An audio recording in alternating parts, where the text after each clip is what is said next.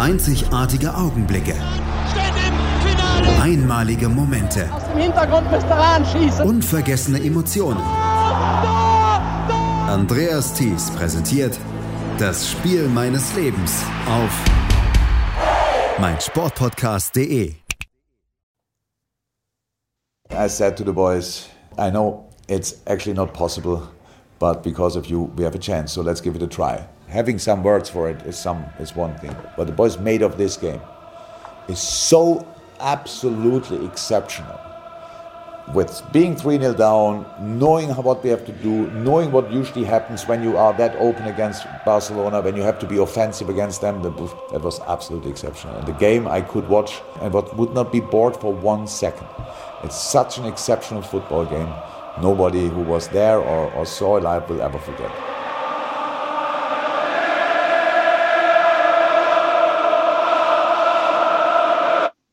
Es ist so eine Sache mit drei Teilern. Manchmal sind sie durchgehend gut. Ich zum Beispiel finde die ersten drei Teile von Die Hard gut oder von Star Wars. Manchmal hakt der dritte Teil wie bei zum Beispiel Zurück in die Zukunft. Insgesamt kann man aber, glaube ich, sagen, dass eine Trilogie meistens ein guter Rahmen ist, um Kunst an den Mann und die Frau zu bringen. Im Falle von Liverpool FC könnte man sagen, dass die in den letzten knapp 17 Jahren eine Trilogie an Europapokalwundern vollbracht haben. Angefangen mit dem Champions League-Titel 2005, als sie damals ein 0 zu 3 zur Halbzeit gegen Milan aufholten. Dann das Viertelfinale in der Europa League 2016 gegen den BVB, was wir hier ja bei der Spiele meines Lebens auch schon besprochen haben. Und äh, dann der zweite, 7.5.2019. Und genau dieses Spiel, vielleicht der Schluss einer Trilogie oder der dritte Teil eines Mehrteilers, das ist das Spiel meines Lebens, meines heutigen Gastes. Herzlich willkommen zu dieser neuen Episode von das Spiel meines Lebens und herzlich willkommen an meinen Gast Hendrik Buchheister. Hallo Hendrik. Ja, hi, herzlichen Dank für die Einladung und ein frohes neues Jahr dir noch und natürlich auch allen Hörerinnen und Hörern. Ja, frohes neues Jahr können wir auf jeden Fall wünschen. Hast du ähnlich Gänsehaut bekommen eben bei dem O-Ton von Jürgen Klopp, den er bei LFC TV gebracht hat, wie ich? Weil er nimmt dir ja so ein bisschen die Worte auch aus dem Mund, warum das das Spiel deines Lebens sein könnte, oder? Ja, absolut. Äh, hätte ich nicht besser formulieren können. Ähm, das ist tatsächlich, wenn man es hört, auch mit dem You Never Walk Alone nochmal im Hintergrund, da bekommt man tatsächlich immer wieder Gänsehaut. Und ähm, genau, es ist das Spiel meines Lebens, ähm, weil ich das Glück hatte, da tatsächlich im Stadion zu sein und weil es so ein Spiel war, wo man ähm, wo man gemerkt hat, was im Fußball möglich ist. Und die ganzen Sachen, an die man eigentlich gar nicht mehr zu glauben denkt, treffen dann plötzlich ein und werden plötzlich Realität. Und äh, das ist, ähm, ja, es war ein ganz, ganz besonderes, ganz besonderes Spiel und das hat äh, Jürgen Klopp natürlich auch nochmal sehr gut beschrieben, dass er gesagt hat, äh, nach dem 3-0 im Hinspiel gegen Barca, äh, eigentlich ist es unmöglich, aber weil ihr es seid, ist es vielleicht doch möglich. Und ähm, im Rückspiel ist es dann genauso gekommen. Es ist genauso gekommen und wir sprechen heute natürlich über dieses Spiel, über den 7.5.2019, als Liverpool gegen Barcelona mit 4 zu 0 gewonnen hat und damit das 3 zu 0 aus dem Hinspiel ja dann egalisiert hat, beziehungsweise ähm, aus dem aus dem Ergebnis gestrichen hat und damit ins Finale damals gekommen ist. Ähm, es war überhaupt eine insgesamt überragende Saison von Liverpool, was dann allerdings nicht mit der Meisterschaft endete. Aber dieses Spiel, dieses Finale oder dieses Halbfinale war natürlich etwas ganz, ganz Großes. Ähm, du hast das Spiel damals gesehen, weil du seit einiger Zeit in Großbritannien, in England wohnst, in Manchester, um genauer zu sein. Was hast du am 23. Juni 2016 gemacht, wenn ich dir die Frage stellen darf? Am 23. Juni 2016, da war ich, glaube ich, noch in Deutschland und ähm, habe wahrscheinlich auch, ich weiß gar nicht, habe ich da Liverpool gegen Dortmund geschaut? Nee, Vielleicht hast du die Übertragung geschaut ähm, von der Brexit-Abstimmung damals. Das war nämlich der 23. Juni 2016. Ach, logisch, ja klar natürlich. Und damals wurde der EU-Austritt ähm, der von Großbritannien damals äh, ja, faktisch besiegelt. 51,89 Prozent der Bürger und Bürgerinnen von Großbritannien haben sich für einen Ausstieg aus der EU damals entschieden. Was hast du damals gedacht? War damals schon der Plan für dich, dass du nach Großbritannien übersiedeln möchtest? Du bist jetzt freier Journalist dort drüben. Genau, und ich kann mich jetzt, wo du sagst, daran erinnern, was ich gemacht habe. Und zwar war ich bei der EM in Frankreich und ähm, hatte da selbst ganz gut zu tun mit der Arbeit und wusste natürlich aber auch, dass die Brexit-Abstimmung ist und bin dann an dem Abend auch irgendwie ins Bett gegangen, so mit dem Gefühl, ja, das wird schon irgendwie werden. Also die Briten werden sich schon irgendwie für den Verbleib entschieden haben und dann ist man am nächsten Morgen aufgewacht und hat diese Katastrophenmeldung gesehen, dass sie sich jetzt tatsächlich für den Brexit entschieden haben. Also so ein, so ein Moment wie auch die, die Trump-Wahl, muss man ja sagen, wo man eigentlich denkt, das kann ja gar nicht passieren. Und dann guckt man am nächsten Morgen irgendwie auf sein Handy und sieht die Eilmeldung und denkt, was ist denn hier jetzt los? Ähm, ja. Genau, und mein, ich hatte diese, diese, diese Idee oder diesen, diesen Wunsch, irgendwann mal nach England zu gehen, eigentlich schon immer, eigentlich schon seit dem Studium und ähm, habe das dann aus verschiedenen Gründen lange vor mir hergeschoben und auch ähm, nach der Brexit-Abstimmung dann nochmal noch mal ein Jahr vor mir hergeschoben und aus verschiedenen Gründen nicht gemacht. Und dann aber 2017 habe ich, wie gesagt, entschieden, das, das zu machen und bin hierher gekommen. Und die Brexit-Abstimmung hat natürlich schon ein Stück weit dazu beigetragen, dass ich mir selbst gedacht habe, okay, vielleicht ist jetzt der richtige Moment, das zu versuchen, weil in ein paar Jahren, wenn dann die Brexit-Regeln greifen, wird es vielleicht nicht mehr so einfach ähm, mhm. für mich als EU-Bürger nach, nach England zu ziehen. Und deswegen habe ich es dann tatsächlich ein Jahr nach der Brexit-Abstimmung gemacht.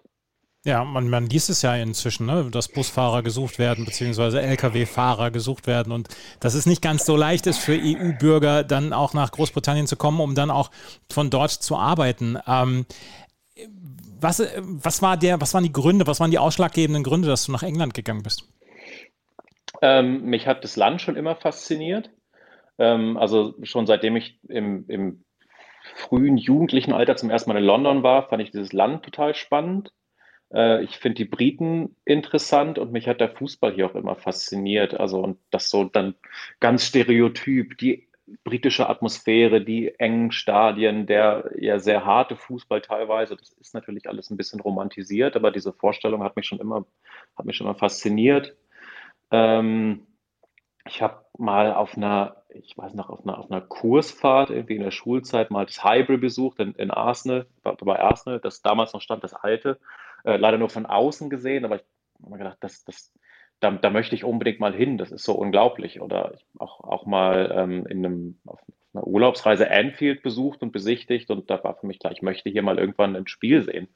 Ähm, also ich hatte schon immer diese Faszination für, für England als Land und auch für den englischen Fußball und ähm, habe, da ich, wie gesagt, als, als freier Journalist gearbeitet habe oder arbeite die meiste Zeit meiner beruflichen Laufbahn ja auch immer so ein bisschen diese Flexibilität gehabt, dass ich, ähm, wenn ich das möchte, das auch, auch tun kann. Und das dann, wie mhm. gesagt, 2017 für mich entschieden und, ähm, und gesagt, ich, ich probiere das mal aus und gucke, wie es klappt. Und ähm, seitdem bin ich hier.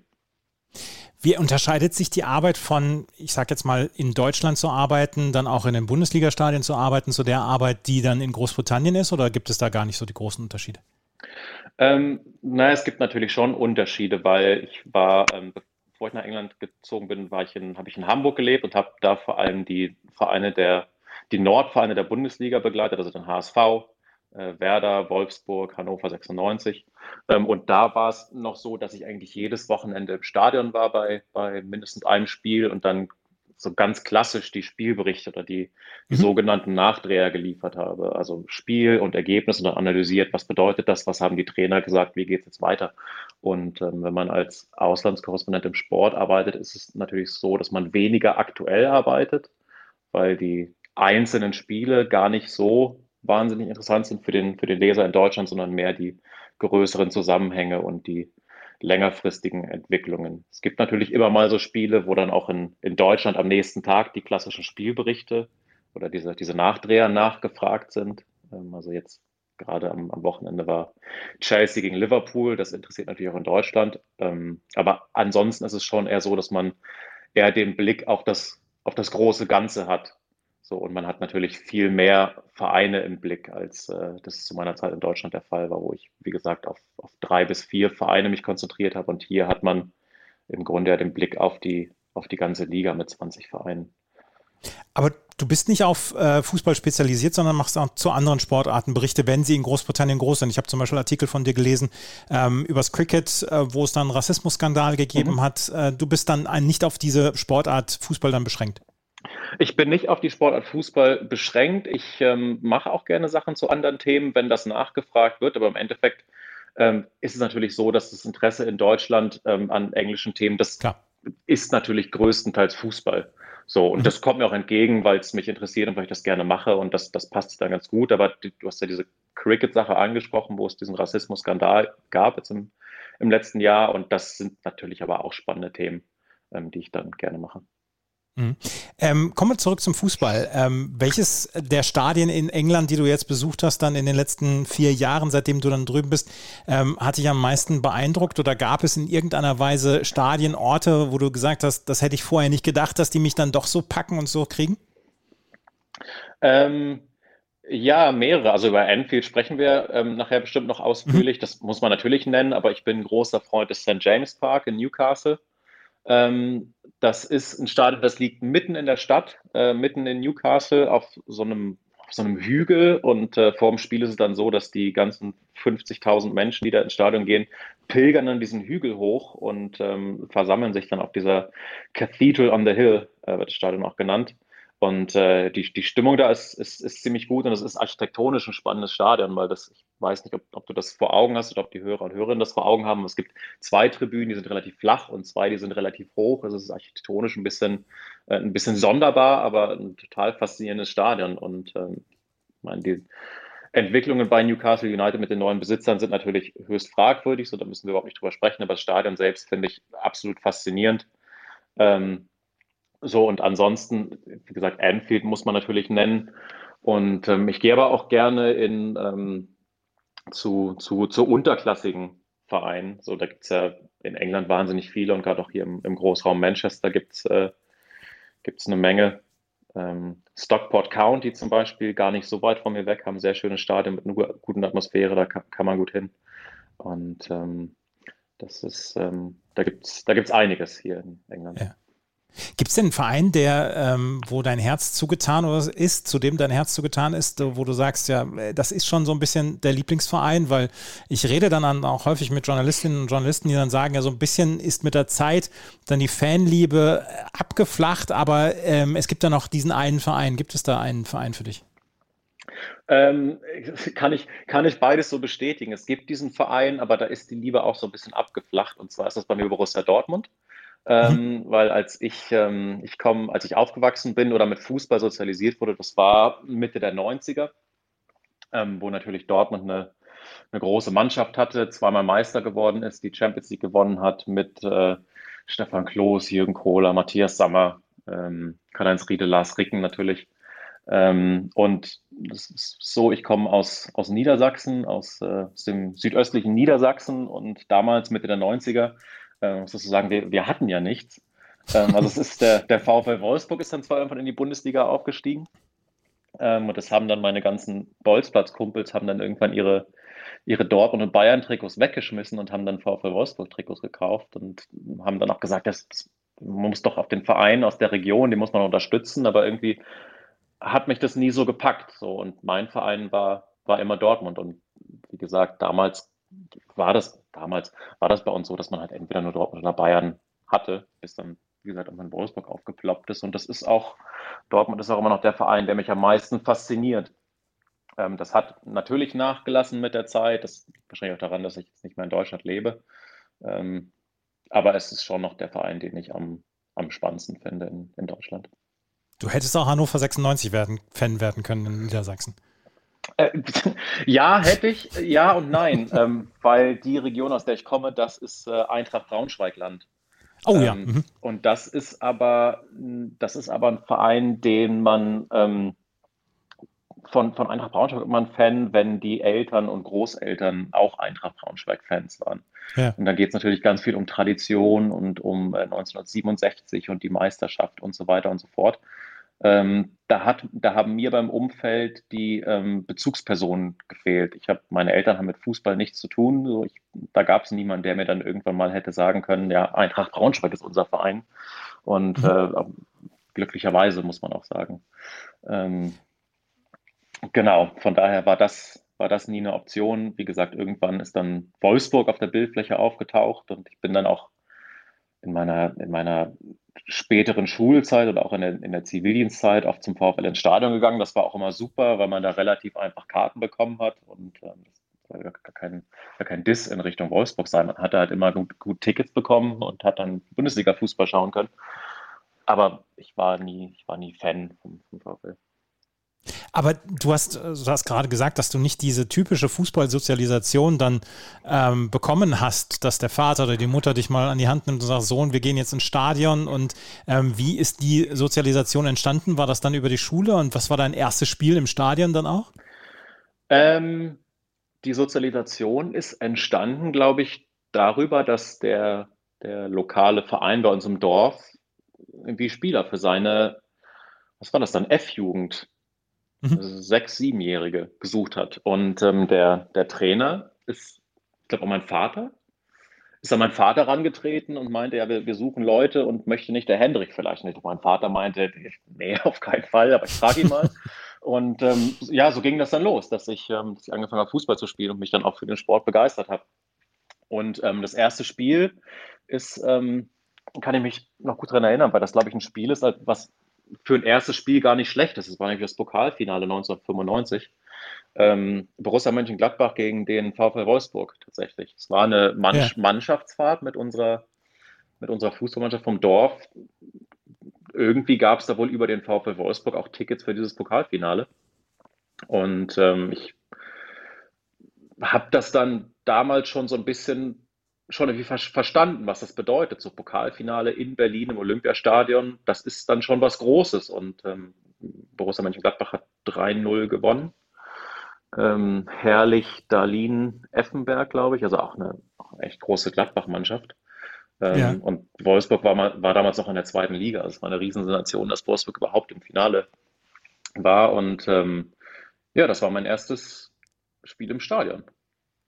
Das ist nicht so schlecht.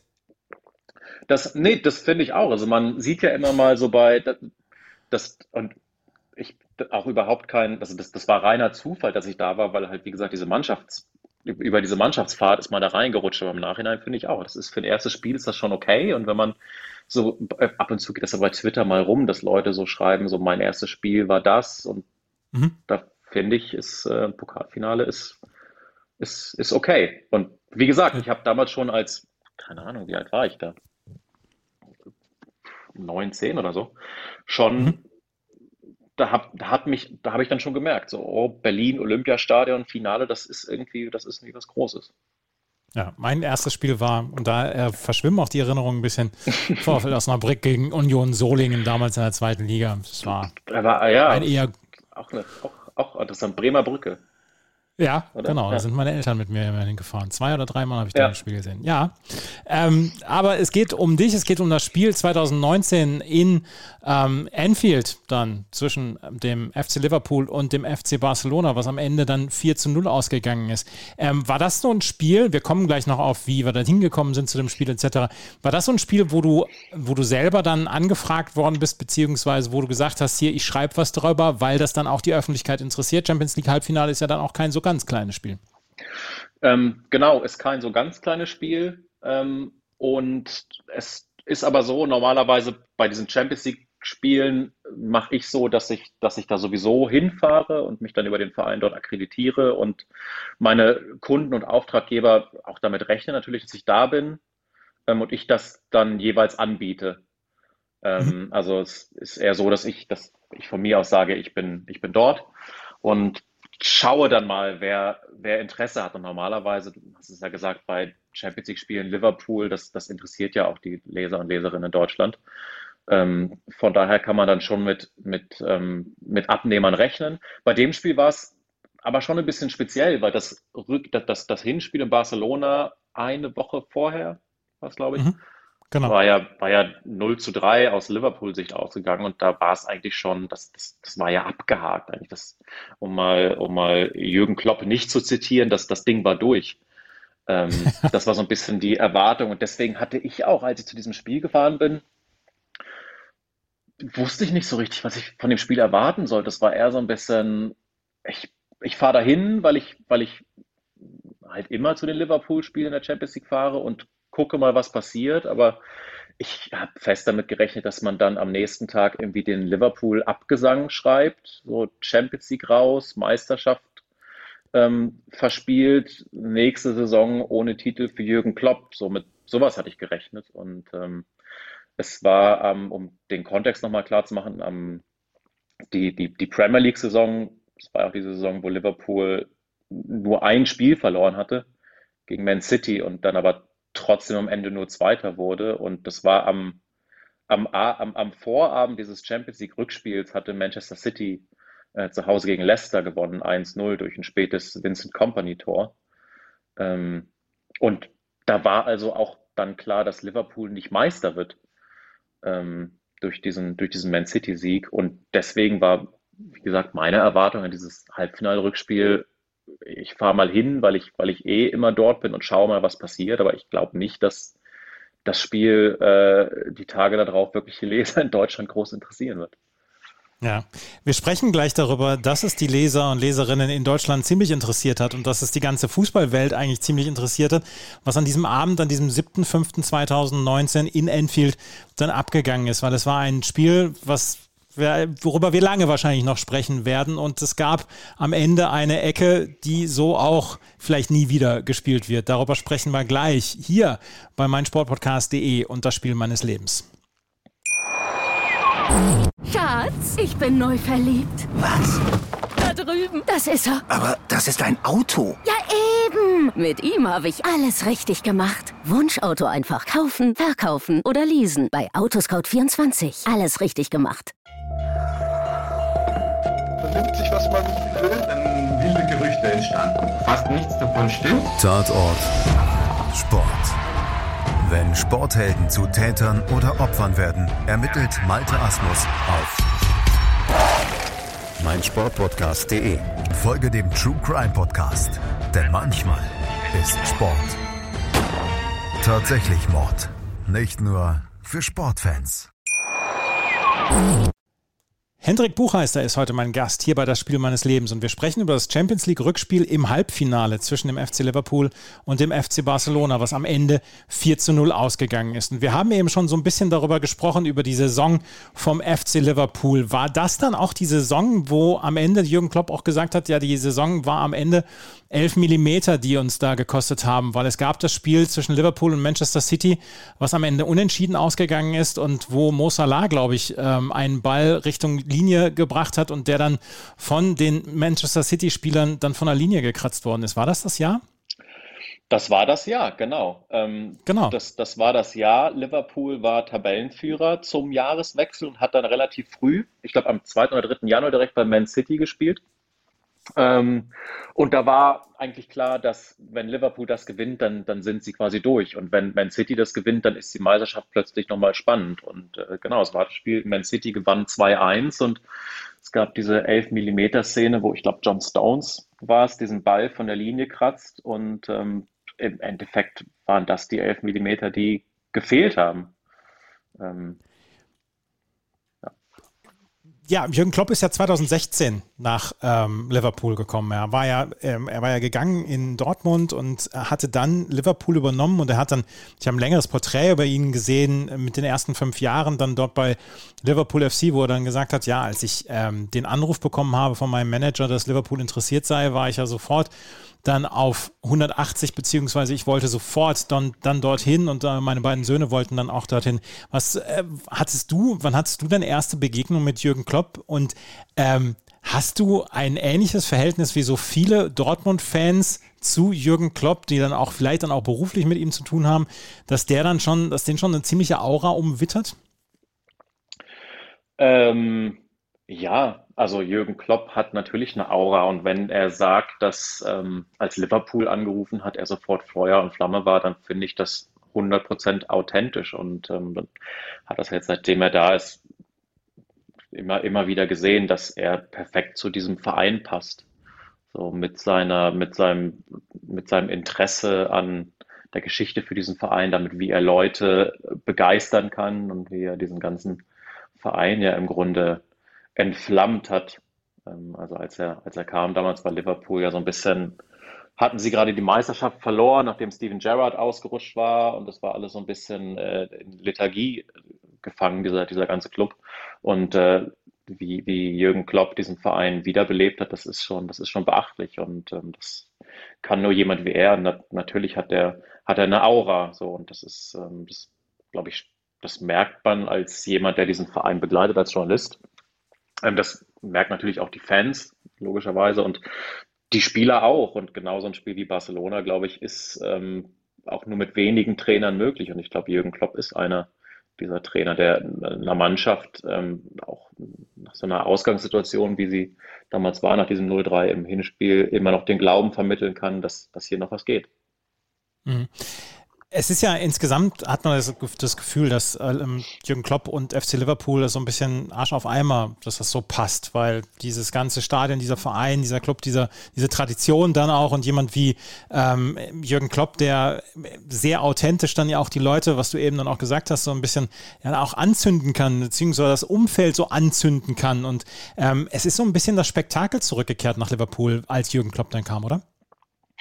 Ja, absolut. Ähm, also, ich ja gesagt, es war alles so ein bisschen eingeschlafen, bevor er kam. Und mit Jürgen Klopp ähm, ist dann, ist dann Anfield wieder entflammt, ist dieser ganze Verein wieder entflammt. Und es gibt eine ganz ähm, interessante Begebenheit aus seinen ersten, ersten Wochen bei Liverpool. Es gab ein Spiel gegen West Bromwich Albion äh, zu Hause in Anfield, was man gerade so irgendwie, hat man gerade noch so einen Punkt geholt was natürlich für Liverpools Ansprüche eigentlich zu wenig ist. Und trotzdem hat dann Jürgen Klopp nach dem Spiel die Mannschaft zu sich gerufen und ist mit denen vor die Cop-Tribüne gegangen und haben diese, ähm, diese Welle gemacht mit den Fans, was man in England nicht kennt, was Jürgen Klopp natürlich aber aus seiner mhm. Zeit in, in, Dortmund kennt oder in Deutschland kennt. Ähm, also diese Bilder, wie er das mit der Mannschaft vor der Südtribüne gemacht hat, gibt es ja zuhauf. Und nach diesem Spiel gegen West Brom hat er das dann auch in, in Liverpool gemacht und die englische Presse ähm, hat sich so ein bisschen drüber lustig gemacht. Die auch meinen, was, also warum feiern die jetzt ein 2-2 gegen, gegen West Brom so ab? Das ist, das ist ein bisschen albern. Aber Jürgen Klopps Idee dahinter war, ähm, so eine Verbindung zwischen Mannschaft und Publikum wiederherzustellen, die halt zu dem Zeitpunkt einfach nicht mehr so da war und auch den Leuten zu zeigen im Stadion, dass sie Teil dieses Ganzen sind, dass sie eben nicht nur Zuschauer sind, sondern dass sie Teil des, des Ganzen sind, was diesen Verein idealerweise ausmacht. Und das ist, äh, das ist eine kleine Begebenheit, aber ich glaube, wenn man so beschreiben will, was Jürgen Klopp in Liverpool geschaffen hat und wie er es geschaffen hat, dann sind solche, ähm, solche Mosaiksteine ganz wichtig, um das zu verstehen. Es ist schon ein bisschen größerer Abstand zwischen äh, Fans und äh, Spielern bzw. Mannschaft, oder? Ähm, in England grundsätzlich, meinst du? Ja, genau. Äh, ja, absolut. Ähm, also es geht damit natürlich los, dass hier ähm, ja nichts öf öffentlich ist. Also öffentliche Trainings und so gibt es ja schon, gab es halt hier in den, in den Premier League-Zeiten, glaube ich, nie. Ähm, das mhm. ist ein Trend, wo sich die Bundesliga erst hinentwickelt, aber in England ist das vollkommen klar, dass Training nicht öffentlich ist äh, und dass es auch sonst eigentlich wenig Berührungspunkte zwischen den Spielern und den Fans gibt. Ähm, und auch bei den Spielen ist das, das fand ich sogar in meiner An Anfangszeit in England immer interessant zu beobachten, dass, ähm, dass, dass nach den Spielen so dieses Ritual, dass man den Fans applaudiert oder in die Kurve geht oder solche Sachen, das, das passiert hier eigentlich nicht. Mhm. Ähm, also die Spieler halten Abstand zu den Fans, man applaudiert vielleicht mal kurz, aber eher so, eher so pflichtschuldig und dann gehen alle in die Kabine und das ist auch für die Fans scheint das auch okay zu sein. Also man applaudiert dann auch, wenn das Spiel vorbei ist und geht dann halt nach Hause. Ähm, so, und das hat, das ist aber was, was, was Jürgen Klopp versucht hat zu, zu durchbrechen. So, und das ähm, ist ihm auch gelungen. Ja, ich habe, weil ich das selber einmal erlebt habe, der HSV damals, äh, kurz nach dem Krieg, als er noch im Europapokal war und ich das ein Spiel bei Manchester City gesehen habe und der HSV kam eine Runde weiter im Europapokal und ähm, die Mannschaft, Frank Rost, Guy de Mel etc., die ganzen Legenden haben sich dann bei, der, bei den Fans, bei den mitgereisten Fans bedankt und hinterher sprach ich mit einem City Fan im, äh, im Pub und der sagte, ich war völlig fasziniert, dass, dass die Leute da mit euch, dass die Spieler da mit euch dann auch feiern und so. Und dann haben, haben wir so gesagt, ja, es ist eigentlich relativ normal. Das finde ich interessant, dass dann doch dieser große Abstand ist bei einem, bei einer ja, Fußballnation, die so begeisterungsfähig ist, wo du vorhin schon drüber gesprochen hast, dass die Stimmung eine andere ist und dass ähm, Jürgen Klopp hat das mal auch mal gesagt, wenn es nicht so gut läuft, kannst du eigentlich eine Stecknadel fallen hören in einem Stadion, aber wenn es gut läuft, reißen sie dir die Bude ab. Dass dann bei so einem begeisterungsfähigen Publikum, dass dieser Abstand so groß ist, das ist etwas, was mich immer wieder so ein bisschen wundert. Ähm, ja, das ist, das ist seltsam, gerade wenn man in Deutschland sozialisiert ist und weiß, wie es in deutschen Stadien ähm, mhm. zugeht und wie es in deutschen Stadien viel normaler ist, dass es eine eine Verbindung gibt zwischen, zwischen Fans und Mannschaft. Das ist in England natürlich, wenn man sich anschaut, wie sich der Fußball von den, von den Leuten wegentwickelt hat in den letzten 30 Jahren, ja. Wahrscheinlich auch so ein bisschen einfach das, das logische Ergebnis dieser Entwicklung. Ähm, also nach, nach Hillsborough und so weiter wurden die Stehplätze abgeschafft kam jetzt gerade wieder, aber wurden damals abgeschafft. Die Ticketpreise wurden immer teurer. Es, ist, ähm, es gibt eine extreme Überwachung in den Stadien. Ähm, die Ticketpreise sind, sind, ähm, sind angestiegen. Es gibt kein Alkohol in den Stadien, zumindest auf den Rängen nicht. Ähm, also die, das, das Fußballerlebnis ähm, in England ist ein ganz anderes und ein eher ähm, naja, konsumorientiert ist, so kann man es schon sagen. Und ähm, das spiegelt sich halt auch darin, wie so der Umgang zwischen, zwischen Zuschauern und, und Mannschaft ist. Dass die Zuschauer auch vielleicht gar nicht das Gefühl haben, dass sie Teil dieses Ganzen sind, sondern dass sie sich das halt anschauen. Ähm, und nach dem Spiel geht man dann nach Hause und dann ist es auch okay. Ja. Und das hat äh, Jürgen Klopp so ein bisschen durchbrochen. Du hast es gesagt, gerade dieses Spiel gegen West Brom, was auch Jürgen Klopp in dieser LFC-Doku dann auch selber angesprochen hat, dass er das damals, dass er damals so ein bisschen verlacht worden ist. Und da sagte er, ja, ähm, ist mir völlig egal, wie die Leute darüber gedacht haben. Ich wollte die Zuschauer und die, ähm, und die Spieler so ein bisschen zusammenbringen. Und das hat er dann auch geschafft. Und wir haben eben schon darüber gesprochen. Diese Saison äh, von Liverpool war außerordentlich gut. 97 Punkte haben sie am Ende geholt. Sieben Unentschieden, eine Niederlage und 30 Siege. Und trotzdem wird man nicht Meister in dieser Liga, weil Manchester City dann am Ende 98 Punkte hatte. Zu diesem Zeitpunkt die Meisterschaft, das sollte sich dann ja ändern, gerade dann in Pandemiezeiten und ausgerechnet in einer Pandemiezeit, wo Liverpool dann Meister geworden ist. Aber gerade diese Zeit, ähm, man wartete sehr lange auf den Meistertitel und ähm, hatte dann ja auch durchaus immer Erfolge in der Champions League. Aber diese Meisterschaft scheint Liverpool-Fans immer noch so ein bisschen auf die Zinne gebracht zu haben, weil es funktionierte einfach nicht. Irgendein Team war immer besser. Äh, ja, absolut. Die Meisterschaft war das große Thema für Liverpool in den letzten 30 Jahren, also bis sie dann ähm, im letzten, na, vorletzten Jahr muss man mittlerweile sagen, äh, Meister geworden sind endlich, weil ähm, als Liverpool das bislang letzte Mal Meister war, das war noch vor Gründung der Premier League und das ist in England immer so ein bisschen die äh, populäre Deutungsweise, dass der Fußball halt eigentlich erst so richtig groß geworden ist durch die Gründung der Premier League. Also stimmt natürlich nicht, aber es ist schon dieses neue Zeitalter und Liverpool war ähm, in diesem Zeitalter einfach nicht angekommen. So, es waren plötzlich die großen Vereine, waren plötzlich Chelsea, äh, waren plötzlich Manchester City, äh, alle mit fragwürdigen Geldquellen. Ähm, es gab dann natürlich noch Arsenal mit, mit Arsenal Wenger, Manchester United ja ohnehin. Ähm, und, und, Manchester United der, der große Erzrivale von Liverpool. Und Liverpool saß bei dieser ähm, illustren Gesellschaft irgendwie nicht mit am Tisch. Die haben in der, in der Premier League, waren die halt eben nie Meister. Und das ist, ähm, das hat die Menschen, das, das hat die, das, das war eine Obsession für die Menschen in Liverpool. Äh, man wollte ähm, beweisen, dass, dass man halt auch zu dieser großen Premier League-Gesellschaft dazugehört und, und, und endlich, endlich auch Meister werden kann. Ähm, und das erklärt so ein bisschen, warum die, die Meisterschaft wirklich 30 Jahre lang das große Ziel für diesen Verein war, ähm, während man ja die, die, die, Champions League mehrmals gewonnen hat. Also du hast es ja in deiner sehr schönen Anmoderation angesprochen mit diesem, mit diesem Wunder von ähm, Istanbul 2005. Genau. Ähm, mhm. Also die Champions League hat Liverpool immer wieder gewonnen, aber in England ähm, war, der, war der Verein, hatte, hatte der Verein einfach nicht diese Statur von, von anderen Clubs. Ähm, ja. Dazu spielt noch so ein bisschen mit rein, dass Liverpool, in, also die Stadt Liverpool in England auch eine spezielle Rolle einnimmt, dass man sich immer so ein bisschen als der, der Underdog, der Außenseiter sieht, der vom Londoner Establishment ähm, so ein bisschen ausgegrenzt wird. Ähm, die Menschen in, in Liverpool, also die, die Scousers, sagen ja auch, dass sie in erster Linie Scouse sind und nicht Englisch. Ähm, also das spielt sich ja auch damit rein, dass, dass, äh, dass, dass in Anführungszeichen kleine Liverpool äh, es den, den, den Großen endlich mal wieder zeigen wollte. Ähm, und das, ähm, genau, ist auch, auch ein Grund dafür, warum man halt eben na, so, so sehr nach dieser Meisterschaft getrachtet hat. Ja. In der Champions League wäre es beinahe gar nicht zu diesem Spiel gekommen, weil in der Gruppenphase tat sich Liverpool unglaublich schwer in einer Gruppe mit Paris Saint-Germain, SSC Neapel und Roter Stern Belgrad. Da musste ein 1 zu 0, ein erwürgtes 1 zu 0 gegen SSC Neapel am 11. Dezember 2018 dafür herhalten, dass man überhaupt die Gruppenphase verließ. Ansonsten wäre nämlich der SSC Neapel in die nächste Runde gekommen. Da gab es unter anderem ein 0 zu 1 in, äh, in Neapel und ähm, da gab es dann auch ein 0 zu 2 in Belgrad. Also zwei Niederlagen, die eher unrühmlich waren, aber so qualifizierte man sich fürs Achtelfinale. Und ich musste ich musste lange überlegen, ob ich mich noch daran erinnern, an das, an das Achtelfinale gegen den FC Bayern München, was dann äh, Liverpool relativ souverän gewonnen hat. 0 zu 0 im Hinspiel, 3 zu 1 im Rückspiel. Hast du noch Erinnerungen an dieses Duell gegen Bayern?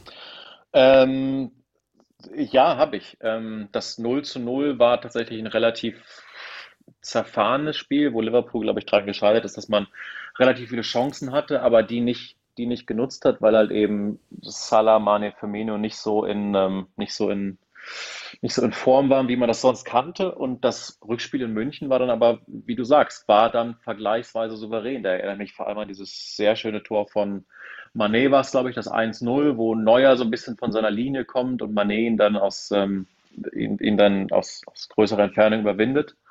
Ähm, und am Ende gab es dann auch in, in München diese Bilder, wo Jürgen Klopp alleine auf dem Rasen stand und die in, in, in, im Stadion in München sind die Gästefans ja ähm, im, in, in, der obersten Etage, in, in, der obersten Etage untergebracht, direkt unter, unterm Dach.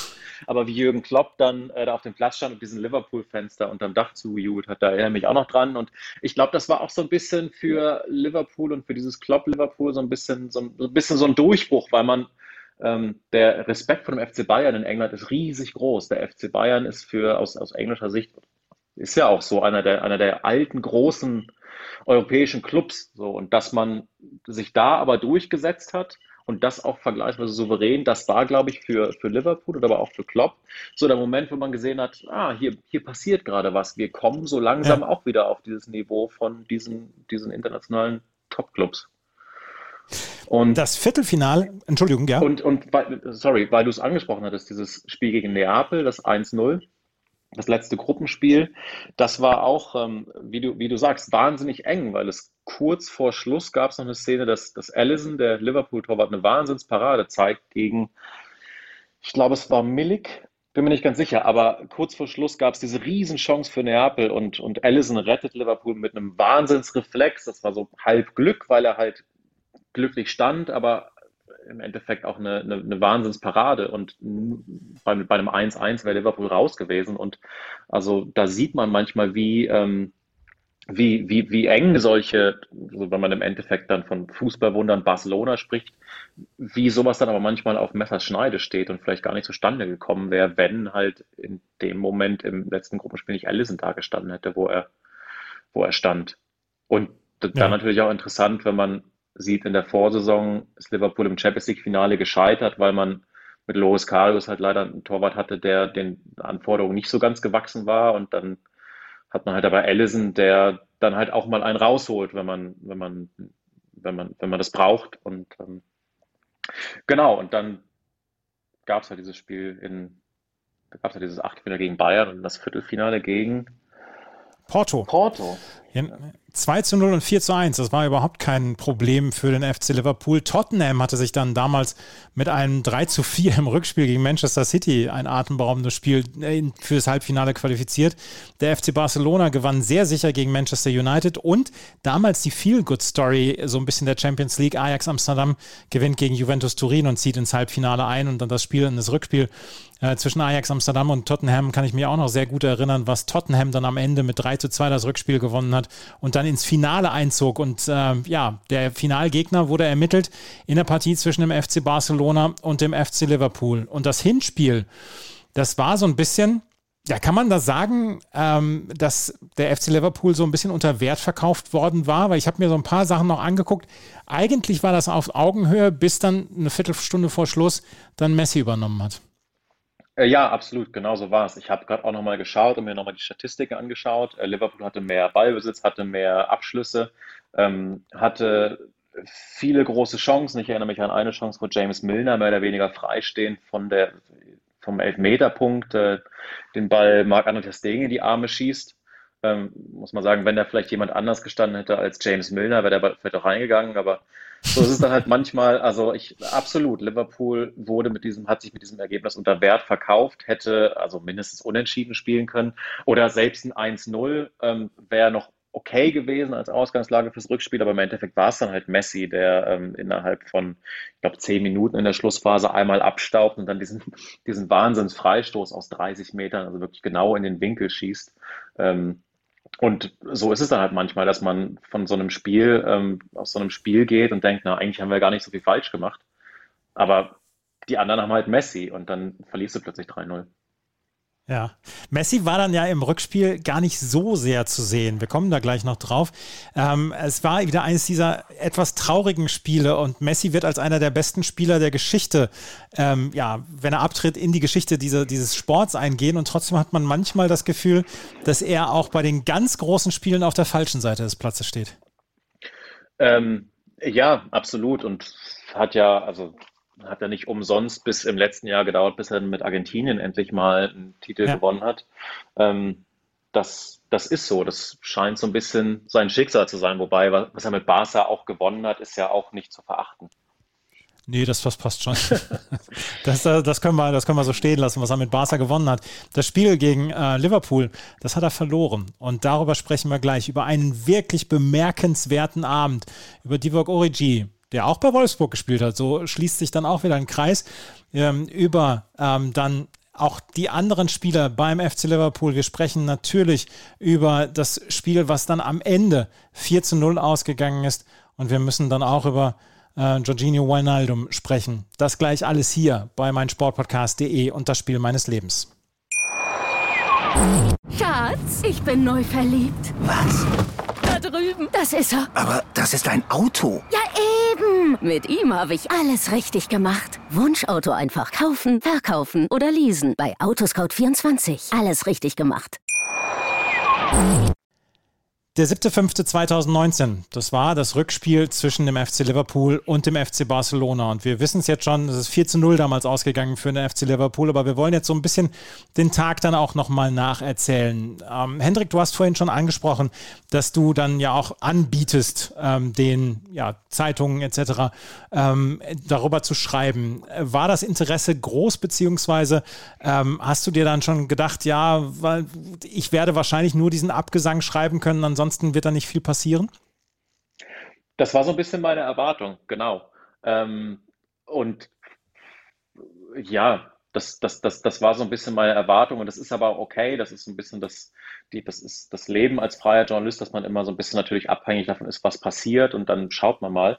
Ähm, aber ich hatte mir, wie gesagt, nicht so wahnsinnig viel erhofft von diesem Spiel und das lag ja auch so ein bisschen eingequetscht, dieses Spiel am Abend davor. Das hatte ich ja schon gesagt, war dieses Manchester City-Spiel. Mhm gegen, gegen Leicester, wo Man City quasi dank Vincent Company die, die Meisterschaft klar gemacht hat. Am Tag danach sollte dann ja dieses äh, Tottenham-Ajax-Spiel sein, wo ich, wo ich ähm, auch zugearbeitet habe. Also es war ohnehin irgendwie eine Menge zu tun in diesen Tagen.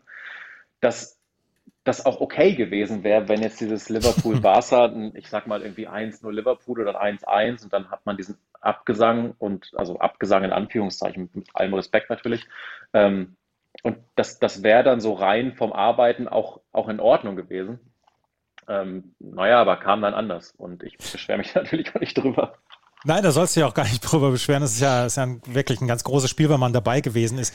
Gibt es Rituale oder sagst du, äh, läuft so ein Champions League-Abend für dich immer ganz, ganz gleich ab? Ich meine, nach Liverpool von Manchester aus, du lebst in Manchester, ist es jetzt eine Stunde mit dem Zug, hätte ich jetzt gesagt. Ähm, ist, wie läuft so ein Tag ab dann für dich? Ähm, genau, eine Stunde oder eine knappe Stunde mit dem Zug. Ähm, der Tag läuft meistens so ab, ich fahre irgendwann gegen, gegen Nachmittag nach Liverpool, ähm, lese dann unterwegs natürlich die Zeitungen und gucke, dass ich mir die Pressekonferenzen nochmal anschaue und, und wirklich weiß, was, was gesagt wurde, was so die Geschichten sind, die geschrieben wurden, was die, was die Ausgangslage ist, um dann halt im Spiel möglichst gut vorbereitet zu sein und dann nicht noch in der Aktualität irgendwie googeln zu müssen, so was, was hat der nochmal gesagt, was war hier nochmal, sondern dass man halt irgendwie nochmal gut im Thema ist. Ähm, Genau, mach's dann bei Champions League-Spielen meistens so, dass ich in Liverpool auch übernachte. Es gibt zwar einen Zug zurück noch spät nach Manchester, aber der ist äh, meistens äh, voller ähm, bierseliger Fußballfans. Das ist dann, und wenn man dann noch irgendwie nachts einen Text schreiben muss, ist es noch ein bisschen kompliziert. Äh, von daher übernachte ich dann meistens in Liverpool, ähm, checke ein, wo auch immer ich dann, dann unterkomme und mache mich dann auf den Weg ins Stadion. Und das ist äh, in Liverpool immer sehr, sehr schön. Es gibt einen, gibt einen Bus, der direkt bis zum Stadion fährt, aber man kann auch, je nachdem, wo man unterkommt, Liverpool ist jetzt nicht so wahnsinnig groß, kann man auch nett zum Stadion laufen und dann, das, das, das ist immer ein ganz tolles Erlebnis, wenn man vor dem Spiel so ein bisschen mitbekommt, wie so um Enfield herum sich die, wie sich die Stimmung so ein bisschen so aufbaut und wie die Leute Richtung Stadion pilgern und man, hört die Gesänge und man man riecht das Bratfett und die Fritten und ähm, sieht dann irgendwann, wie sich dieses Anfield-Stadion so am Ende der Straße erhebt. Äh, das ist ähm, auch, wenn man das schon irgendwie ein paar Mal gesehen hat, ist das immer wieder was, was Besonderes. Das kann ich mir vorstellen. Ähm, es gibt eine Besonderheit zu diesem Spiel, die wir noch einmal gerade besprechen müssen. Ähm, Barcelona war dieser Sieg oder das Weiterkommen ins Finale so wichtig, dass sie im Ligaspiel zwischen den beiden Champions League-Spielen ihre komplette Elf nicht eingesetzt haben. Die Elf, die dann am Ende aufgetreten ist. Ähm, und Liverpool hatte ein bisschen Verletzungsprobleme. Mo Salah vielleicht damals noch nicht der Überstürmer, der jetzt im Moment in diesen Jahren dann jetzt auch ist, oder beziehungsweise 2019 war er auf dem besten Weg, aber er war verletzt. Ähm, hat man sich da vorher, weißt du das noch, hat man sich vorher wahrscheinlich auch nicht so richtig viel ausgerechnet, oder? Ähm, ja, ein bisschen Verletzungsprobleme ist gut. ich glaube, die Verletzungsprobleme waren massiv, weil Salah, ähm, also du sagst es ja, war vielleicht noch nicht der beste Spieler der Welt, der vielleicht im Moment ist, aber natürlich schon bei Liverpool die herausragende Figur. Ähm, Firmino hat auch gefehlt, der wahnsinnig wichtig ist im, im Angriff.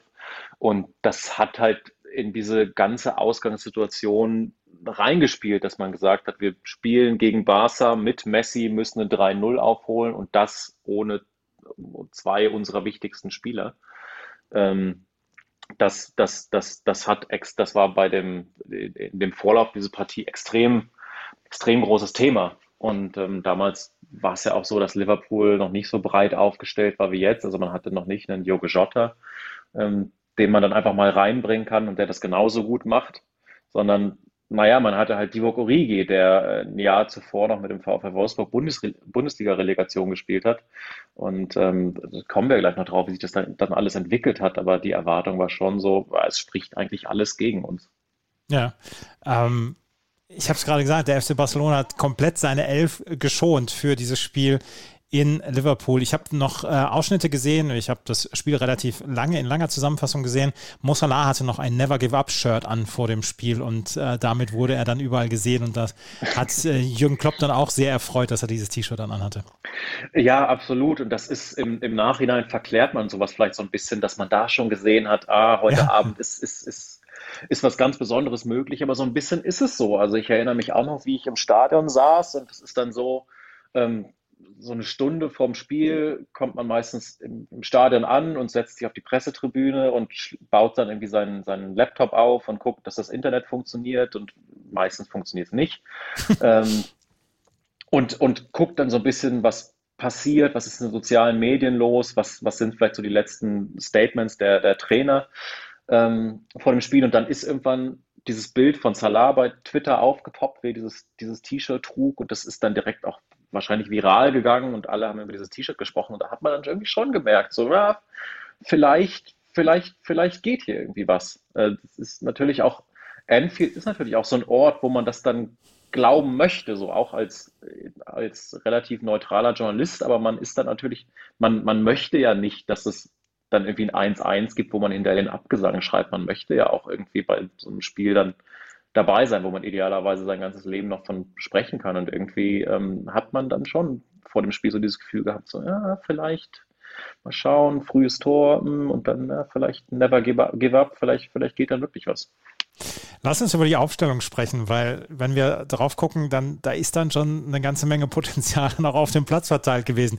Die ähm, Aufstellung von Barcelona, Marc-André Testegen im Tor, Jordi Alba, Longley, Piquet, Sergio Roberto in der, Absatz, äh, in der Abwehr, Sergio Busquets im defensiven Mittelfeld zusammen mit Vidal und Rakitic und dann auf den offensiven ähm, Außen Coutinho und Messi und Suarez in der Mitte. Das ist schon, das ist schon eine relative Traumtruppe, möchte ich sagen. Ja, absolut. Das ist eine Truppe, wenn du ein Hinspiel 3-0 gewinnst in einem Champions League Halbfinale und dann auswärts spielst, wo du sagst, ja, das, wir, wir, wir spielen jetzt hier runter und werden natürlich ganz, äh, ganz, ganz locker ins Finale einziehen. Also das ist eine Mannschaft, gegen die du ähm, als Liverpool in der Situation mit den Ausfällen, die Liverpool hat, eigentlich nicht 4-0 gewinnen solltest. Ähm, also gerade Messi haben wir schon drüber gesprochen, aber auch, auch, auch Suarez, äh, dabei, ehemaliger Liverpool-Spieler, der natürlich auch von Anfang an ausgepfiffen wurde, aber der auch das Messer zwischen den Zähnen hatte, als er darauf gelaufen ist, der im Hinspiel auch stark war, das 1-0 geschossen hatte. Ähm, Coutinho auch eine Geschichte mit Liverpool, also auch jemand, für den das Spiel eine ganz besondere Bedeutung hatte. Ähm, ja, das ist eine, das ist, das ist immer noch ein, noch ein großes Barca gewesen, absolut. Ja, die Aufstellung vom FC Liverpool, Alison Becker im Tor, Trent Alexander-Arnold, Joel Marty, Virgil van Dijk und Robertson in der Abwehr, John Henderson, Fabinho und Milner in Mittelfeld und auf den offensiven Positionen Shakiri, Divock Origi, über den wir natürlich noch sprechen müssen, und Sadio Mané. Ähm, Shadan Shakiri, war er und hat er, hatte er den, das Standing, was er in Deutschland vielleicht nie so ganz hatte? Ähm, hm, schwierig. Er hat es eine kurze Zeit gehabt bei Liverpool. Ich erinnere mich an eine, an eine Zeit, wo er seine Joker-Einsätze hatte, wo er dann auch mal gegen Manchester United, das war das letzte Mourinho-Spiel, das muss 2018 gewesen sein, äh 2018, hat er, glaube ich, zwei Tore geschossen. Also er hatte seine Zeit in Liverpool, aber im Endeffekt auch nicht nachhaltig. Ähm, so weil er sich halt in dieser Star-Truppe nie ganz etablieren konnte ähm, und ja, mittlerweile auch nicht mehr in, in Liverpool ist. Also er hatte dieses Standing für eine kurze Zeit, aber hat dann, dieses Barca-Spiel ist ja ein Beispiel, hat natürlich trotzdem seinen Beitrag geleistet zu den, zu den großen Erfolgen dieses Vereins. Mhm. Und dann lass uns mal anfangen und ins Spiel gehen. Und Divock Origi scheint ein Spieler für die besonderen Momente zu sein, weil er hat ja auch 2016 im Spiel meines Lebens vom Kollegen Sebastian Wessling dann auch eine Rolle gespielt, als er damals gegen ähm, den BVB getroffen hat. Und er legte sofort los. In der siebten Minute gab es das 1 zu 0. Und wir haben so ein paar O-Töne aus der Originalübertragung damals von BT Sport. Und ähm, ich kriege immer Gänsehaut bei diesen O-Tönen. Vielleicht kriegt ihr auch Gänsehaut bei diesem 1 zu 0 von Divock Origi.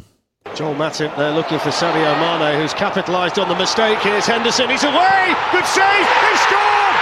There's one back! Divock Origi! Liverpool have an early hero at Anfield. Jurgen Klopp celebrates. Still lots of work to do, but it's Liverpool 1, Barcelona nil. Yeah, what a start. Mistake by Jordi Alba this time. Not a great ball by Matip. Floated in the air. Jordi Alba gets his header completely wrong. Mane punishes it. Lovely ball to Henderson. One, two, gets his shot away. Es gab noch eine überragende Parade von äh, Testegen und dann, da muss ein Stürmer stehen, wie, wo Divock Origi gestanden hat. Ja, absolut, da muss er stehen und das war genau das, wenn man als Liverpool-Fan oder auch als Jürgen Klopp wahrscheinlich dieses, dieses Spiel vorher ausmalt, so was, was muss passieren, idealerweise, dass wir eine Chance haben, dann ja genau das, dass du ein frühes Tor hast, äh, möglicherweise auch noch durch halt einen der, also durch, durch, durch einen der Spieler, die äh, reinrotiert wurden, also dass man direkt sieht, diese, ähm, diese Umstellungen funktionieren auch, wir können auch hier ohne äh, Firmino und Salah was reißen. Ähm, und man hat auch direkt gemerkt, und man hat es auch in diesem Ausschnitt so ein bisschen gehört, Anfield war direkt angezündet. Man hört so ein bisschen dieses Come on, come on. Ähm, also da haben die Leute auch gemerkt, hier kann halt wirklich was gehen. So, also das war ein gemalter Start für Liverpool. Ist das dann so auf der Pressetribüne, dass du dir dann denkst, ja, okay, dann lass uns mal hier loslegen, mit den Fingern knacken und vielleicht schon die ersten Sätze schreiben? Oder was war dein Auftrag damals? Hast du dann wirklich nur, ähm, also du musstest keinen kein Spielbericht schreiben, der äh, zum Abpfiff fertig sein musste, sondern du konntest das Spiel relativ gut genießen, oder? Ähm, ich musste, wenn ich mich erinnere, einen Spielbericht mit Abpfiff schreiben, der aber nicht so wahnsinnig lang war. Ja. Ähm, das heißt, man musste da gar nicht so tief ins Detail gehen, sondern ich glaube, es ging eher darum, dass man irgendwie reinbekommt, okay, was ist passiert, Ergebnis, wer steht im Finale und viel mehr war es, glaube ich, nicht. Von daher, du hattest ja den, den ähm, geschätzten Kollegen Wessling auch neulich mal im Podcast, wo er erzählt hat, wie das bei diesem Dortmund-Liverpool war. Der hatte natürlich viel, viel mehr zu schreiben und ja. äh, viel, viel mehr dann umzuwerfen am, am Ende. Ähm, bei mir war es vergleichsweise entspannt und ähm, so, dass ich, dass es auch okay war, wenn ich erst irgendwann in der zweiten Halbzeit anfange, wirklich zu schreiben. Von daher ähm, konnte man diese erste Halbzeit auf jeden Fall gut genießen und ähm, sich einen Eindruck verschaffen und gucken, was passiert hier eigentlich gerade und wie ist die Stimmung. Und äh, das war dann ähm, genau, aber es war schon dieser Moment, wenn du sagst, so man, man knackt mit den Fingern. Also man denkt schon so, ja, jetzt, das, das wird interessant. Also schauen wir mal, was jetzt hier passiert. Ja. Wie ist das Spiel dann weitergegangen in der ersten Halbzeit? Weil in der ersten Halbzeit passierte Tore technisch gar nichts mehr. Also es ist am Ende 1 zu 0 in die Halbzeit gegangen. Ähm, aber ich habe das bisschen das Gefühl gehabt, dass da auch Barca seine Chancen hatte. Ich kann mich an eine Messi-Chance erinnern, die Addison dann, dann auch vereitelt hat. Ähm, wie lief es aus deiner Sicht, diese, diese erste Halbzeit? War das dann so ein bisschen, naja, schon ein bisschen Glück, dass es 1-1 stand? Äh, nicht 1-1 stand? Äh, ja, absolut, würde ich jetzt total recht geben. Ähm, es ist dann nach diesem ähm, frühen Tor so ein bisschen abgeflacht. Also es kam dann nicht direkt das 2-0, sondern es ist dann so ein bisschen, das hat dann Barca erstmal übernommen. Barca hatte gute Chancen. Ich habe es jetzt auch nochmal nachgeschaut. Äh, beim Stand von 1 hat, äh, vom Stand von 1-0 hat Allison äh, vier starke Paraden, ähm, wo er viermal rettet, unter anderem auch gegen Messi. Und das ist dann auch wieder so ein Fall, wie wir, ähm, wie wir vorhin auch schon gesagt haben, bei diesem Neapel-Spiel, wo Allison spät rettet, dass auch da dieses Spiel wirklich auf der Kippe stand. So im Endeffekt liest sich ein 4-0 natürlich ähm, so, als wäre es 90 Minuten eine Richtung gegangen, aber so war es ja nicht. Also es hätte gut und gerne zur Pause 1-1 stehen können. Und ich glaube, dann wäre die Luft wahrscheinlich auch raus gewesen. Also, dass dann Liverpool nochmal zurückgekommen wäre, man, man, weiß es nicht, aber ich glaube nicht, ehrlich gesagt. Ähm, und von daher, das geht natürlich in der Nachbetrachtung so ein bisschen unter, weil man dann nur die Tore sieht, aber ähm, vom 1-0 bis zur Pause war viel Barca und war viel Glück für Liverpool dabei und natürlich auch viel ähm, Können von Allison. Ja, und wie gesagt, Origi mit äh, der Mann für die besonderen Momente dann beim FC Liverpool. Zur Halbzeit stand es 1 zu 0 und dann gab es noch ein bisschen Klopp-Magic, möchte man sagen. Wijnaldum kam für Robertson zur zweiten Halbzeit. Er hat schon schlimmere Einwechslungen gehabt in seinem Leben, oder? äh, Vinaldo oder Klopp? Klopp, Klopp, Klopp, hat schon schlimmer eingewechselt in seinem Leben, bestimmt. Ja, ja, def definitiv. Und äh, das ist ja auch, ist ja auch eine, eine, ironische Wendung eigentlich, dass Robertson, wenn ich mich richtig erinnere, ja auch nur runter musste, weil er von Suarez gefault wurde. Also Suarez ja so der, das Sinnbild dieses irgendwie, ähm, dieses, dieses düsteren, dü dieses, dieses, naja, so etwas bösen Fußballs und ähm, der dann auch nach Enfield zurückkommt, um dann den, den, den Leuten den Abend zu verderben. Und dass er dann Robertson fault und für Robertson aber der Mann des Spiels eingewechselt wird. Ähm, also auch eine schöne Wendung, genau. Und äh, dann ging es halt wirklich, dann ging es halt wirklich Schlag auf Schlag. Also das erste Tor von Uri, äh, von, von Vanaldum, sorry, glaube ich, in der 54. Minute, also wie zehn Minuten nach der, nach genau. der Pause und auch Vinaldo ja ein Spieler, der sonst nicht für Tore bekannt ist. Also ich glaube, der hatte vorher ein Champions League-Tor geschossen und dann waren es aber innerhalb von kurzer Zeit plötzlich zwei und ähm, genau auch von Klopp alles richtig gemacht und auch ein Fakt, den man in diesem Spiel, glaube ich, nicht unterschätzen darf, weil wir natürlich viel von Anfield reden und von der Magie dieses Abends und der Stimmung und das stimmt ja auch alles auch, das stimmt ja alles auch, aber Klopp hat auch richtig gut eingewechselt. Also diese Vinaldum-Einwechslung ähm, wirklich, wirklich genau richtig. Aber Klopp ist dann ja auch so einer, das habe ich 2016 schon angesprochen und jetzt auch 2019, der nimmt ja alleine schon das Publikum sehr mit. Wir haben, wir haben immer verschiedene Trainertypen, Leute, die nur auf der Bank sitzen oder die äh, völlig abgehen. Jürgen Klopp gehört dazu und der sich vielleicht zwischendurch so ein bisschen überaggressiv freut, aber der weiß auch, wie er eine Menge hinter sich bringen soll, oder? Also dieses 1 zu 0, wie er das abgefeiert hat und dann ja auch dieses 2-0 und 3-0, das war ja ein Doppelschlag von Wijnaldum. Wie der Mann an der, an der Seitenlinie abgeht, das ist dann ja so authentisch, dass er dann wirklich jeden bis unter die, bis unter das, das Tribünendach mitnimmt und jeder denkt sich, ja, Klopp und ich, wir reißen das Ruder jetzt hier gerade rum. Ja, absolut. Das ist genau einer der Gründe, warum Klopp so gut zu Liverpool passt. Ähm, ja, auch schon, schon oft besprochen. Und ähm, trotzdem muss man sagen, das wäre alles wertlos gewesen, wenn Barca eine diese Chancen genutzt, einer diese Chancen genutzt hätte, die sie halt hatten. Ähm, also auch, auch hier wieder. Im Nachhinein sagt man, ja, Klopp alles richtig gemacht und 4-0 und das, das, das stimmt ja auch alles, aber es hätte halt zur Pause auch locker 1-1 stehen können und dann wäre das halt wahrscheinlich alles wertlos gewesen. Ja. Lass uns noch mal ins 3 zu 0 reinhören von Wijnaldum, mhm. weil das nämlich ein toller Kopfball war. Und auch hier hören wir die Kollegen von BT Sports. Ich meine, es ist Michael Owen, oder? Der, der Co-Kommentator wieder. Da hören wir auf jeden Fall noch mal rein. Wijnaldum!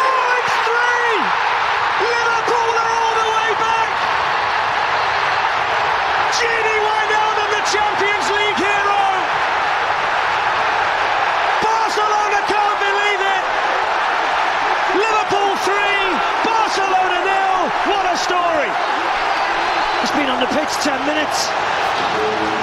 Two minutes for him. What a 10 minutes. What an impact he's had. He's been on the pitch 10 minutes. Captain Obvious Michael Owen, der hier dann nochmal einen raushaut. Ähm, nimm, nimm uns mal gerade bitte mit, was ist das für ein, was ist das für ein Gefühl oder was geht da durchs Stadion, wenn Liverpool gerade so ein 0 zu 3 aufgeholt hat und egalisiert hat? Was, was ist das für eine Stimmung? Ich kann es mir leider nicht so richtig vorstellen, weil ich noch nie in Liverpool war und weil ich noch nie diese exorbitante Atmosphäre erlebt habe. Es ist die totale Eruption alles bebt, der Beton bebt, hat man zumindest das Gefühl. Man hört und sieht überall, es ist ein riesengroßes Wimmelbild aus Euphorie. Und man hat da, auch wenn man natürlich auf der Pressetribüne so ein bisschen, so ein bisschen auf einer, auf einer Sonderposition sitzt, ist man da trotzdem irgendwie mittendrin, weil um einen rum die Leute schreien und brüllen und die Getränke fliegen durch die Luft. Und ähm, das ist ja, ich kann es ich kann's so am besten beschreiben. Es ist eine totale Eruption. Und ich habe ähm, hab später mal mit dem Stadionsprecher ein Interview geführt aus Liverpool, äh, George Sefton. Das ist ein Mann, der schon seit 50 Jahren Stadionsprecher ist und wahnsinnig toll Geschichten erzählen kann. Und er hat über dieses Stadion, äh, über dieses Spiel auch mal gesagt, dass äh, normalerweise hört er so das Trampeln der Leute in seiner Sprecherkabine, wenn ein Tor fällt, aber bei diesem Barca-Spiel meint er, hat alles gebebt. Und so würde ich es auch beschreiben. Also ist, das, das ganze Stadion hat, hat einfach gebebt.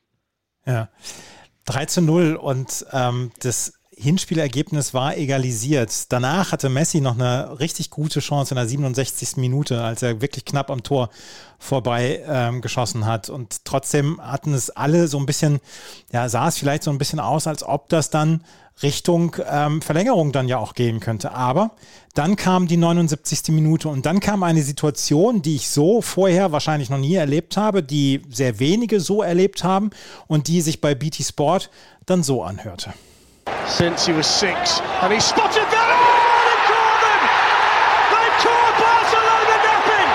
Brilliant thinking by Alexander Arnold. Clinical finish from Divock Origi. Liverpool ahead! Liverpool 4, Barcelona nil. 4-3 on aggregate. And that was so cheeky and so effective. What a goal! What a corner! The talk about Trent Alexander-Arnold, 20 years of age. Everybody switch, switches off and on from him and Divock Origi. And what a finish from Origi, Flex. Scored the first, scored the fourth. What's this? Is he going to take a short one? No, I can see him. Origi has a. Milner. Was für ein Geniestreich von Trent Alexander-Arnold und Divock Origi. Auf der einen Seite Trent Alexander-Arnold, der sieht, dass, der, dass er in die Ecke spielen kann und sieht, dass Barcelona sich eigentlich noch aufstellt zur Ecke. Und auf der anderen Seite ja auch Divock Origi, der sieht, ah, Trent Alexander-Arnold führt da was im Schilde und ich sollte mal lieber ähm, Acht geben und dann dieses, ähm, diesen Ball einschweißt. Sowas habe ich persönlich, ich weiß nicht, ob ich schon mal gesehen habe. Du? Nee, ich habe sowas auch noch nicht gesehen und ich finde es total unfassbar und gerade wenn man es jetzt auch nochmal hört, dass in einem Champions League Halbfinal-Rückspiel, also einem der größten Spiele im Weltfußball, ähm, spielst du als Barcelona in, in, in Liverpool und pennst einfach mal komplett weg, so bei einer Ecke. Das finde ich, das finde ich nach wie vor unfassbar. Ähm, man sieht, wenn man sich äh, die Bilder nochmal anschaut, gibt es eine Einstellung von hinter dem Tor, wie Marc-André Ter noch seine Mannschaft dirigiert und noch irgendwie seine Spieler in Position schiebt, während der Ball schon äh, in die Mitte fliegt. Ähm, also ich finde das, ich das, ich das unglaublich. Ähm, und aber wie du ja auch sagst und wie im Kommentar ja auch angesprochen, wirklich ein Geniestreich von, von Trent Alexander-Arnold, dass er ähm, dass er das halt sieht, dass er sieht, dass Barca nicht auf dem Posten ist, ähm, dass er diese Ecke reinspielt und dass, dass Divo Urigi der, der Einzige eigentlich ist, der das erkennt, was hier gerade passiert, nämlich dass, äh, dass, dass Barca halt äh, auf die Situation nicht eingestellt ist, aber die Ecke gespielt ist und der Ball kommt und äh, er ihn halt nur noch über Testegen ins Tor heben muss. Es ist eine überragende Aktion und äh, ja, man konnte die Barca-Spieler so ein bisschen schnarchen hören in, der, in dem Moment, aber ich möchte eigentlich diese Situation möchte ich wirklich eher Liverpool zuschreiben, die einfach in einer Sekunde äh, wo Trent Alexander-Arnold und Divock Origi so, so unglaublich schnell geschaltet haben und das Ding entschieden haben. Es ist, es ist ja, es ist ja auch jeder wirklich auf dem falschen Fuß erwischt worden. Es ist ja nicht nur die Kommentatoren, was wir gerade gehört haben, die auf dem falschen Fuß erwischt worden sind, die Spieler von Barcelona, dann auch die Kameraeinstellung. Man, man sieht das Tor ja als erstes, glaube ich, sogar noch aus der, aus der Eckenperspektive. Und ähm, da war das Weltbild noch gar nicht wieder auf die Totale drauf. Und das ist ein so überragendes Tor. Und das ist eines der. Ja ja wahrscheinlich größten Tore, die wir in diesem Jahrhundert bislang erlebt haben auf internationaler Ebene. Ja, absolut, stimme ich dir zu. Sieht zwar, wenn man den reinen Abschluss sieht, gar nicht so spektakulär aus, aber wie du halt sagst, also dass, dass Alexander Arnold und Origi so schnell schalten, während Barca halt äh, nicht auf der Höhe ist, das ist, äh, das ist unglaublich. Und auch äh, Jürgen Klopp übrigens hat dieses Tor nicht gesehen, so, so das hinterher erzählt, dass er äh, auch nicht wusste, hä, wer hat jetzt die Ecke geschossen, warum ist der Ball im Tor, was war da los? Und hat das auch auch in der Wiederholung erst gesehen. Und so äh, ging es vielen im Stadion, so ging es Barca auch und ähm, wirklich unfassbar. Und dieses Tor auch eine absolute Ikone für Liverpool-Fans geworden. Also wenn sie an dieses Barca-Spiel denken oder an diese Saison vielleicht insgesamt, äh, dann denken Sie an, ähm, an Alexander Arnold, der die schnelle Ecke bringt und Origi, der da richtig steht. Und es gibt, äh, es gab einen Kommentar, ich glaube, das war vom, vom LFC TV, also vom Vereinsfernsehen, wo der Kommentator dann sagt, ja, Corner taken quickly, Origi, und das ist, äh, wurde auf T-Shirts gedruckt hinterher. ähm, also so dieses Corner taken quickly, das ist, äh, das, wenn man das Liverpool-Fans sagt, dann wissen die, was gemeint ist. Und ähm, das sind auch diese Momente, die man die man nicht, die man eigentlich nicht erfinden kann. Und gerade der Fußball wird ja immer technokratischer und auch statistisch immer mehr erfasst und immer mehr verwissenschaftlicht und so weiter. Und dann fällt aber in so einem wichtigen Spiel, in so einer Situation, so ein Tor. Das ist, ähm, das ist, das ist absolut unfassbar. Das ist das Schöne am Fußball. Ist, also da zeigt der Fußball dann wieder seine komplette Schönheit und was du sagst, dieses Technokratische und dass es dann in alle Einzelteile zerlegt wird. Am Ende ist es, ist es eine Ecke und ein kollektives Pennen der Barcelona-Abwehr, die zu so einem, ja, zu so einer Geschichte dann auch führen. Am Ende ist es wirklich etwas ganz Einfaches, was zu diesem überragenden Ergebnis dann am Ende führt. 4 zu 0 äh, heißt es am Ende für FC Liverpool gegen den FC Barcelona und damit stand man im Champions League-Finale und das Champions League-Finale wurde dann ja auch noch gegen ähm, Tottenham gewonnen und damit war Jürgen Klopp dann Champions League-Sieger und ähm, das, äh, damit, damit, damit hat er sich ja schon ja auf jeden Fall den Sockel für sein, für sein Denkmal an Anfield dann schon mal ja, zementiert. Ja, ja, auf jeden Fall. Ähm, und ich glaube in Liverpool, also so groß die Trauer natürlich darüber war, dass man in dem Jahr nicht Meister wurde, aber ich glaube in Liverpool konnte man noch einordnen, dass man halt leider gegen ein überragendes Manchester City ähm, knapp gescheitert ist und dass, dass Liverpool in dieser Saison nicht viel mehr machen konnte. Ähm, und wie du sagst, mit diesem Champions League-Finalsieg hat man den Sockel gebaut und dann war aber auch klar, und das hat auch Jürgen Klopp direkt nach dem Finale sogar gesagt, ähm, dass das ist jetzt nur der Anfang. Also wir sind jetzt nicht am Ende, sondern wir haben jetzt die Champions League gewonnen im zweiten Versuch. Im Jahr davor war man ja auch schon im Finale. Und im nächsten Jahr greifen wir wieder an und wollen endlich diese, diese verdammte Meisterschaft holen. Und genauso ist es dann ja auch gekommen. Ähm, Genau, und ich finde dieses, dieses, ich finde es ganz interessant, dass du jetzt dieses Finale so in so einem Nebensatz erwähnst. Und naja, dann hat man auch das Finale gewonnen und dann waren sie Champions League-Sieger. Und so ein bisschen ist es ja so auch im, im Nachhinein, wenn man auf diese Saison in Liverpool schaut, 2018, 2019, dann sieht man vor allem dieses Barcelona-Spiel. Und ähm, das Finale ist dann fast so ein bisschen wie die, wie die logische Schlussfolgerung oder der, der Epilog dazu. So ein bisschen vielleicht auch, wenn man an die deutsche Weltmeisterschaft 2014 denkt, dann denkt man ja auch vor allem an das Halbfinale gegen Brasilien. Naja, und das Finale wurde dann auch noch gewonnen. Aber das wirkt dann, im Nachgang wirkt es dann so logisch. Ja. So, dass, und natürlich gewinnen die dann auch das Finale. So, und so ein bisschen so war es ja bei Liverpool auch. Dass, das dann auch noch natürlich gegen Tottenham, die ja total überraschend in diesem Finale standen, das war dann so ein bisschen die, die, die logische Schlussfolgerung, dass dann Liverpool Champions League-Sieger wird. Auch da Divock Origi mit einem Tor. Mohamed Salah mit dem 1-0 in der zweiten Minute im Elfmeter und Origi in der 87. hat dann das, äh, das 2-0 geschossen. Und Divock Origi, da müssen wir gerade nochmal einen Ton von ihm nach dem Spiel jetzt hören, weil, äh, wie gesagt, er scheint ein Mann für die ganz besonderen Momente zu sein, gerade in Liverpool. Und das hören wir jetzt nochmal gerade. You've had a few special contributions this season. Tonight, the most special.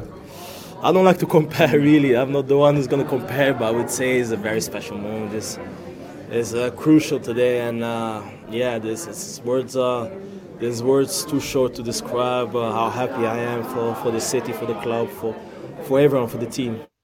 Tja, es ist ähm, wirklich erstaunlich, was Divock Origi, dass er wirklich in entscheidenden Situationen so zur Stelle ist und dass er dann solche Tore machen kann und Tore für die Ewigkeit dann auch schießen kann. Ähm, wie ist es dann weitergegangen eigentlich nach dem Spiel für dich? Weil dann war es ja anscheinend so, dass du wohl noch ein bisschen mehr schreiben musstest. ähm, genau, es ist dann nach dem Spiel so weitergegangen. Also es ist dann ja immer noch die, die sogenannte Mix-Zone, wo man dann Spieler interviewen kann und dann gibt es Pressekonferenzen mit den Trainern. Das heißt, man ist dann nach dem Spiel immer noch eine, noch, noch eine ganze Weile im Stadion. Ähm, also so, ich würde mal sagen, eine Stunde, anderthalb Stunden locker noch.